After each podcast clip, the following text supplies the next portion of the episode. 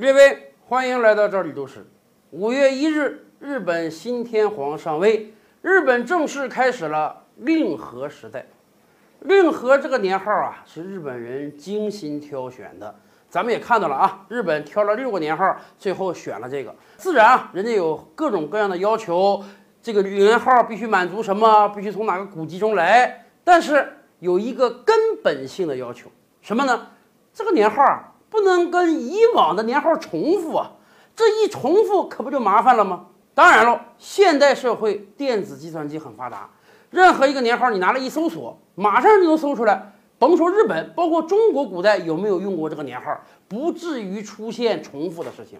可是中国古代不一样啊，古代咱们没有检索呀。你要真想搞清楚一个年号有没有被别的朝代用过，那真得有学问才行啊。就因为这个事儿上，宋朝的君臣们就闹出过大笑话来。赵匡胤作为宋朝的开国皇帝，用过好几个年号。有一次啊，他突发奇想，感觉说：“哎呀。”乾德这两个字很漂亮啊，他就问大臣说：“我改元乾德，用乾德做年号，你们觉得好不好听？”赵匡胤啊，本身就是行伍出身，他手下那几个人也没几个读书人。那个赵普号称半部《论语》治天下，什么意思？不是说他特有能耐，半本书就能治天下了，是他特没文化，《论语》这种小儿科的书，他也只能看过半本。所以，当赵匡胤问群臣“乾德”这个年号好不好的时候，一致赞同，这个年号太好了，我们就用吧。结果这个年号用了没多久啊，北宋把后蜀灭了，后蜀宫中的很多宫女儿进到了北宋宫中。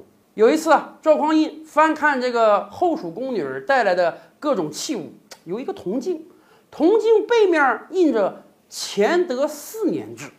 哎呦，赵匡胤当时懵了。我这面才乾德二年、三年呢，你这怎么镜子乾德四年制的？莫非我穿越了不成？当然不是穿越了，找了好几个读书人来一问，人家说后蜀之前是前蜀，前蜀皇帝王延人家用过乾德这个年号啊，跟你北宋相隔没多少年啊，也就是说你这个乾德是一个小国还被灭了的国用的年号，太不吉利了呀！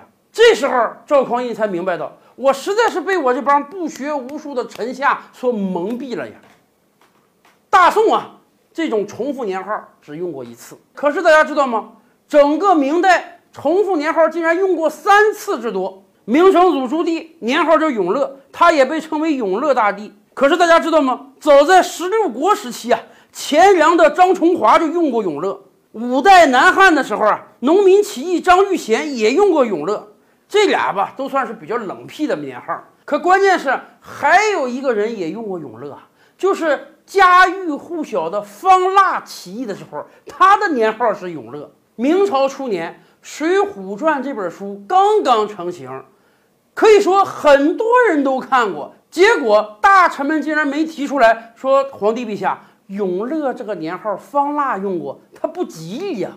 而到了明英宗的时候，我们知道。朱祁镇干过两次皇帝，第二次夺门之变重新登基之后呢，他选择了天顺这个年号。这个年号其实听起来很好听啊，顺应天的旨意，我第二次干了皇帝。可关键是，元代有一个皇帝就干了一两个月，八岁登基，干了一两个月之后就被人干死了。他用的年号也是天顺。而到了正德皇帝朱厚照的时候。